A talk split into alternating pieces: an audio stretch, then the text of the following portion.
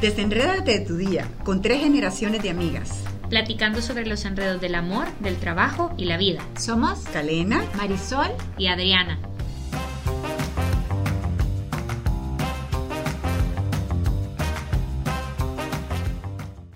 ¿Es ChatGPT una fuente fiable de información? ¿Cuáles son las ventajas y desventajas de ChatGPT? ¿Cuáles serían los malos usos de ChatGPT? Y en el podcast de hoy, desenredemos con ChatGPT. Bueno, esto quizás a algunos les sonó como chinos y a otros quizás les sonará que ya es algo que está sucediendo y lo tenemos entre nosotros. En realidad, a mí ¿Qué es? Que a mí me gustaría que, que, dijéramos a la gente qué es. ¿Qué es? Porque lo que no es ya ahorita con todo lo que hemos investigado ya nos dimos cuenta que no sirve para saber a dónde está el restaurante que tú quieres comer esas pupusas o esos, esos deliciosos platos. No, ya nos dijeron que no, no es para eso el chat GPT, para decirlo rápido y conciso, es un chatbot, literalmente es un chat, uno se, se, se, inscribe, se mete y uno le puede hacer preguntas y le responde según inteligencia artificial. Es una tecnología que ha desarrollado OpenAI lo que hace, no es que ustedes se risa porque he repetido OpenAI como 12 veces, ustedes no escucharon eso, pero es una compañía que se especializa, digamos, en desarrollar todo ese tipo de tecnologías, está Elon Musk detrás, eh, desarrolladores que ha hecho Tesla, etcétera, y que tienen eh, todo, este, todo este bagaje. Entonces, en este contexto nos pareció súper interesante, ya que es un tema de actualidad, poder hacerle preguntas, literalmente sobre él mismo y entonces aquí nosotros poder conocer un poco más sobre esta herramienta y cómo nosotros la podemos usar en el día a día. O sea que en realidad el tema es que es un modelo de lenguaje que puede ser utilizado de diversas maneras, algunas de las cuales pueden resultar apropiadas o inapropiadas. ¿Qué ventajas y qué desventajas? Entonces, ¿qué primero que es un modelo de lenguaje? Un modelo de lenguaje, ¿qué quiere decir? Que este robot se le ha metido toda la información que existía hasta hace unos meses dentro de internet y en libros y en todo lo que le pudieron meter y le enseñaron a analizar la información y a concretarla, digamos. Entonces podés preguntarle de millones de cosas. Entonces como una ventaja sería que tiene la capacidad de generar texto coherente. Estas son palabras del mismo chat le preguntamos al G, al chat GPT, al chat, al chat GPT que qué era ellos, qué era. qué era lo bueno y, lo malo de él, mismo. mismo. Y esto fue lo que nos contestó. Nos dijo, mi capacidad de generar texto coherente y fluido que imita el habla humana, es decir, le vas a entender porque no te va a hablar en unos y ceros como las computadoras normalmente, sino que te habla en idioma humano. Y tú, aunque entras ahí... En formato de conversación, eso me gustó mucho. Exacto. Y él lo habla, tú te metes y, le escribís una pregunta en español y te la contesta en español. Le escribís una pregunta en inglés, te la contesta en inglés. Le escribís una pregunta en francés y te la contestará en francés. O sea que va en humano como tú le escribas. A mí me parece súper interesante porque le puedes preguntar cualquier cosa. Yo he visto en TikTok que le pregunta hasta ChatGPT, dame un menú semanal para hacer en mi casa que no incluya pollo, por ejemplo. Entonces, las dos me están mirando como una gran sorpresa. ¡Oh, my God! Entonces, no, nada, es una herramienta súper interesante. Y la verdad que este podcast creo que es chivo porque aquí todas estamos descubriendo qué es. Aquí ninguna tiene la certeza de exactamente cómo funciona y qué es lo que hace, pero lo estamos probando en vivo con ustedes. Y entonces, ¿qué otra cosa nos decía? Pues obvio, vean que tiene esa amplia gama de temas. Otra ventaja que veía es que tiene la capacidad de aprender y mejorar continuamente a medida que le das más información.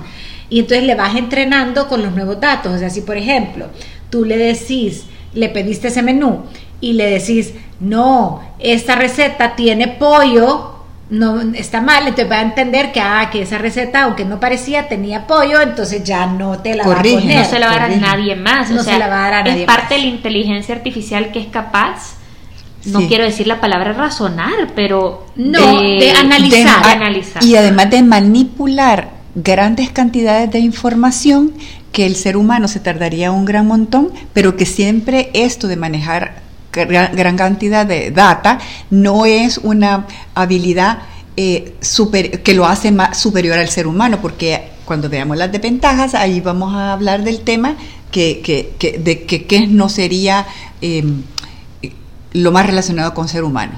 A mí una cosa que me parece súper interesante sobre esto y que yo lo hablaba con bastantes colegas es, a ver, quizás y ya metiéndonos en el tema de las desventajas, es qué fiabilidad tenemos nosotros de la información que nos da esto, porque si lo que está agarrando es todo el montón de cosas que hay en Internet, solo Dios sabe la cantidad de, de, locuras que hay ahí dentro. Claro, entonces por eso nuestro criterio humano y formar nuestro cerebro y nosotros elegir también nuestra fuente siempre es necesario. O sea, en manejar información, solo el ser humano puede discriminar eh, de forma eh, mucho más... Aclarando que discriminar se, te referís a elegir. A elegir, sí, discriminar lo bueno de lo que no es, eh, no es beneficioso para tomar mejores decisiones. Eso solo el ser humano tiene esa capacidad y la va a tener siempre. O sea, no se preocupe quien ahorita está, está pensando que lo van a sustituir. No, van a sustituirte en, ese, eh, en esas acciones que necesita manejar una gran cantidad de información, pero a la hora de tomar decisiones usar la información, pero es el ser humano el que la toma. Yo sí creo que la tecnología no nos tiene que asustar. En esa parte, yo creo que es importante tener paz, o hasta ahorita, puede ser que a algunos sí les asuste, pero a mí no me asusta mucho la tecnología en ese sentido, pero sí me asusta mucho un ser humano no crítico. Crítico, no, no que no quiera formarse, sino un ser humano que, que que pase todo el día en TikTok eh, tragándose todos los diferentes tipos de movimientos, sin, elegir pero cosas sin, que los hagan crecer, sin cultivar su cerebro, sin cultivar, sin, sin cuestionar. Y, y, esa de hecho es la primera desventaja que nos da, que nos dice la propia, la propia tecnología que tiene. Nos dice, a pesar de nuestra capacidad para generar texto coherente, ChatGPT no siempre es capaz de entender completamente el contexto y la intención detrás de las consultas de los usuarios. O sea, leer, read the room prácticamente, o sea, ChatGPT no es capaz de comprender todo lo que está alrededor de una consulta, de una situación. Y por lo tanto, como segunda desventaja, genera respuestas que pueden ser irrelevantes o inapropiadas para la consulta que hace cada usuario. Y por eso el tema de, tener criterio, de aprender a, a tener criterio se hace importante para quienes son líderes en, son líderes en las empresas, que sus colaboradores no se traguen las cosas solo porque están en, esta tecnología o porque salió en Google o porque salió en Wikipedia o en, en lo que sea. Y si somos profesores o somos papás, igual hacerle preguntas a los hijos, ¿y eso por qué te parece? ¿Eso qué te parece? Porque si no, la tecnología última y más vieja, que es el WhatsApp, ahí vemos gente compartiendo información terrible, irrelevante, que tú dices, ¿por qué me están compartiendo esto? Y si es algo que está dañando la, el honor de una persona, hay que preguntarle, decime la fuente. Ah, no sé, me lo pasaron. Eso no es de una persona ni humana ni, ni, ni profesional. Y de hecho, ChatGPT también peca de eso y él mismo lo dice, dice, puede haber prejuicios o sesgos en los datos que se utilizan para entrenar el modelo, lo que puede afectar la calidad en las respuestas generadas. Y nosotros cuando le estábamos haciendo varias preguntas que nos pusimos a jugar, nos decía algo y le preguntábamos cuáles son tus fuentes de información y de hecho no te las da.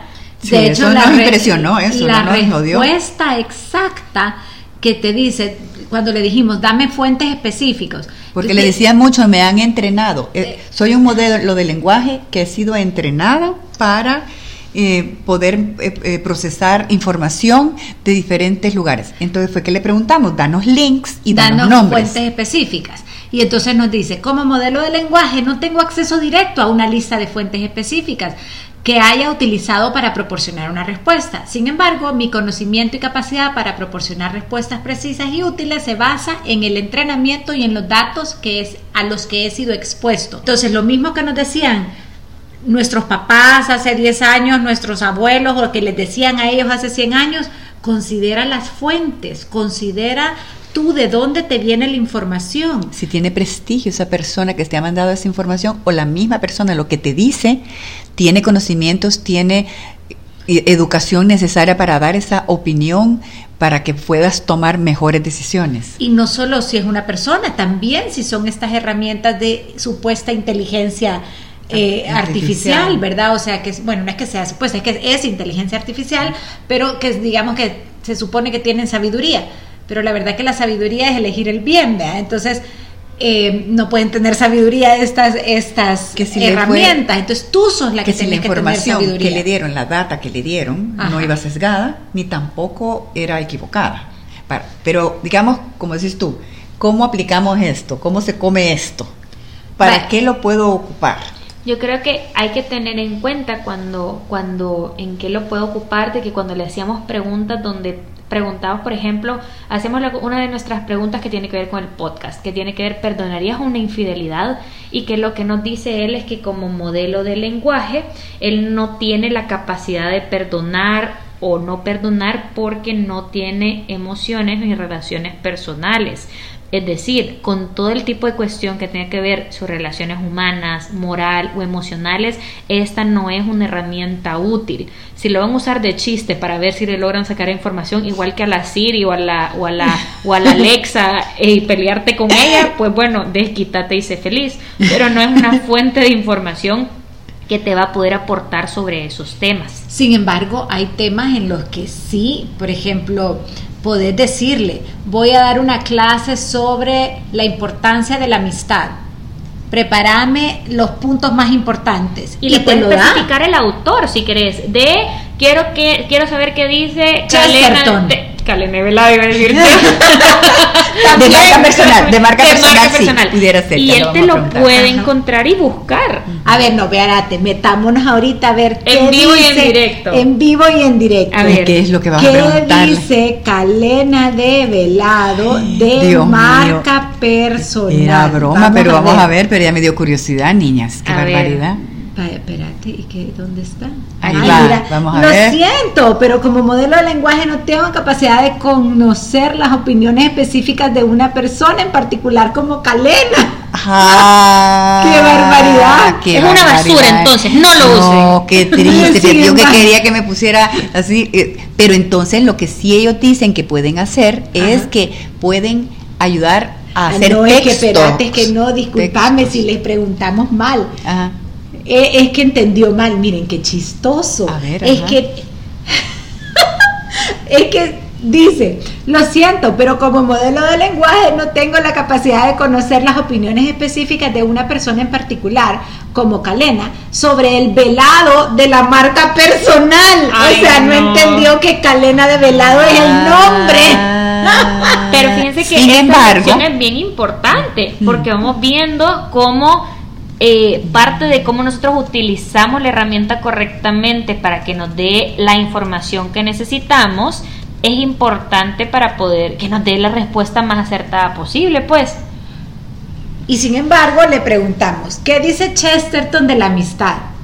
Entonces, G.K. Chesterton, el famoso escritor, poeta y ensayista británico, escribió extensamente sobre una variedad de temas, incluyendo la amistad. Según Chesterton, la amistad es una de las cosas más importantes en la vida y se la considera una relación única y especial entre dos personas. Y ese solo es el primer párrafo, porque en realidad me escribió cuatro párrafos de lo que dice Chesterton de la amistad. Entonces, para ese tipo de cosas es súper genial.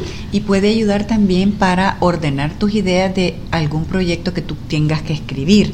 Lo que sí no es correcto, como en cualquier otra eh, eh, situación, herramienta o, o mm, material que vayas a estar manejando, es no es sustituir tu esfuerzo, No sino es que puede, paste. no es, no es exactamente como pues hacer eh, trampa pues, No, sino que y- es, y de es hecho- tomar ideas para que te ayude a ordenarte. Y de hecho, aunque lo intenten, ya por ejemplo las plataformas tipo Turnitin o aquellas plataformas en línea que detectan el plagio, ya, ya, ya tienen configurado consideran, este, que existen este tipo de herramientas y que también se consideran plagio. Entonces, aunque le hagan copy-paste a lo que le va a poner ChatGPT, igual se los va a leer la pla- una plataforma como plagio, no se los va a leer como idea propia. Pero otra- otras cosas buenas que pudieras hacer, o sea, obviamente no vas a entregar un trabajo así, pero por ejemplo, eh, te puede, tenés que mandarle una carta a un cliente. o tenés que eh, redactar, qué sé yo, algo sencillo como un informe médico. Entonces ya le pones los datos que querés que vayan en la carta y te lo arma con una redacción bonita. E incluso como Porque a veces- cuadro te lo puede armar, ¿sabías? O sea, te, te puede armar el esquema visual también en, la pro- en el propio chat. O sea, no solamente ¿Y la parte la- narrativa. ¿Y cómo metes la información? Tú le puedes poner, haceme un cuadro de una dieta para una semana. Y te lo va a dar en formato yo, yo eso cuadro. lo necesito. A ver, Eh, eh, un les quiero decir que las estoy viendo a las dos para- y las dos están súper eh, de buena figura y no sé por qué están hablando de dietas. No, No, no, entiendo. no, es que para mí no es dieta, es menú. Ah, mira. Vaya, día de la semana, desayuno, Le está armando en vivo una Ah. tabla. Entonces me está armando la tabla y entonces me está poniendo el lunes batido de frutas y vegetales. Guacala, no como eso en el desayuno. Pero tú le puedes quitar, no me incluyas batido de frutas y vegetales y que él te busque Ajá. otra opción. Pero le armó literalmente un cuadro aquí Wow. mismo. O sea, y se Para un siete segundo. días de la semana. Yo no les puedo explicar lo que para mí es armar los menús semanales.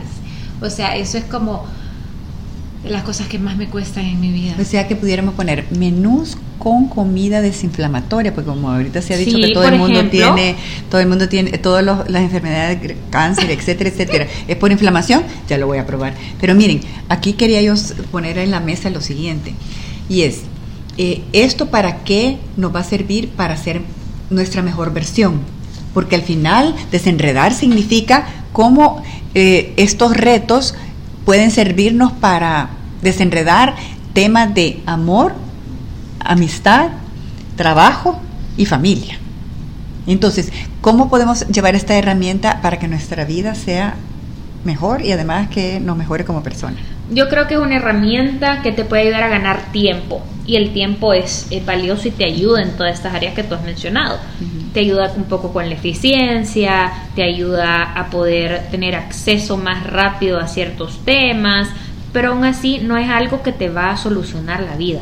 Y es por parte de eso que la inteligencia artificial no reemplaza el pensamiento crítico que tú tengas. Te puede dar una ayudadita. Así como si tú contratas a una persona que creo yo que es una super junior para que te ayude a hacer una cosa. Yo lo veo de esa manera. Pero al mismo tiempo no, no, no creo yo que, que, que pueda reemplazar ese pensamiento crítico. Si nos vamos a cosas todavía más técnicas, es capaz de escribir un código para crear una página web. De hecho, incluso vi en, siempre en un TikTok de alguien que, que, que le pidió a ChatGPT que le creara un emprendimiento y que le diera cuáles iban a ser los pasos para un emprendimiento de productos ecológicos.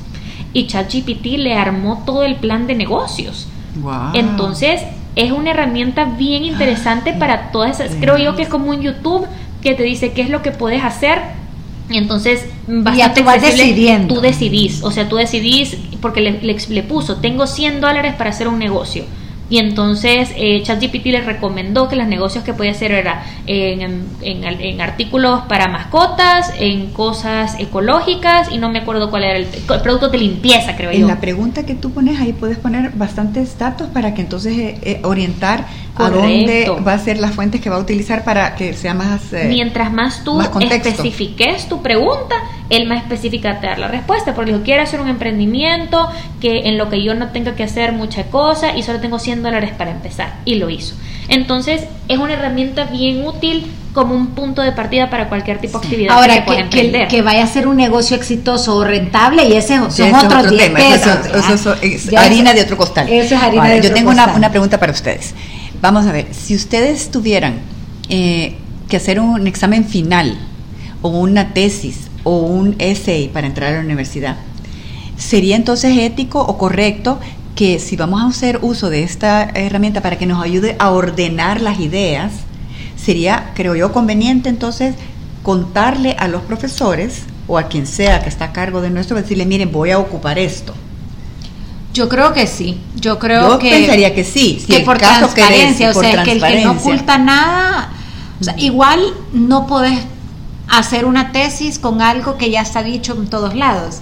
Parte importante de tu tesis es, lo, que tú, vas a aportar. Es igual que, la, que tú vas a que- agregar. que la calculadora. En, ustedes dos son súper bichitas, pero hubo un tiempo en que a las mamás de nosotros eh, no les permitían llevar eh, calculadora a los exámenes. Ahora te dejan entrar, llevar calculadora en algunos de los exámenes. Sí, hay partes con y hay partes sin calculadora. Exacto, o sea que sí, digamos, pero el tema es que, que, que sea que el ser humano utiliza esto de una manera transparente y, y sin poner en desventaja a los otros participantes en un concurso, en una clase, en un proyecto, porque cuando tú estás en ventaja que no la tiene la información las otras personas, eso es, injusticia, entonces es un valor antiético. Y es que, ¿saben? Parte, eh, le preguntábamos, ¿qué dicen los profesores de ti sobre que los alumnos te utilicen?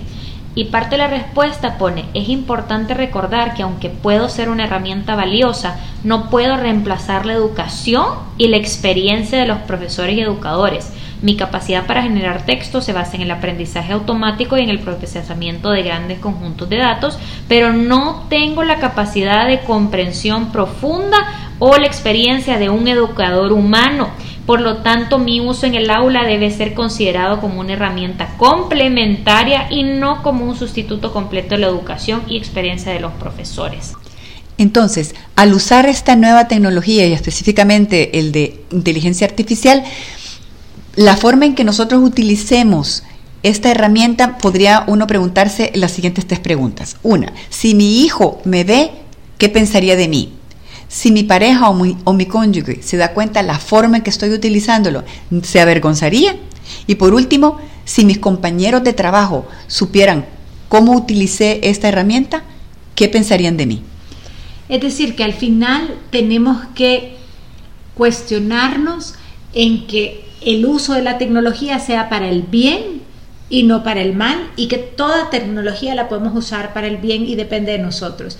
Y quiero terminar con la frase de Einstein que decía, temo el día en el que la tecnología sobrepase nuestra humanidad, el mundo solo tendrá una generación de idiotas.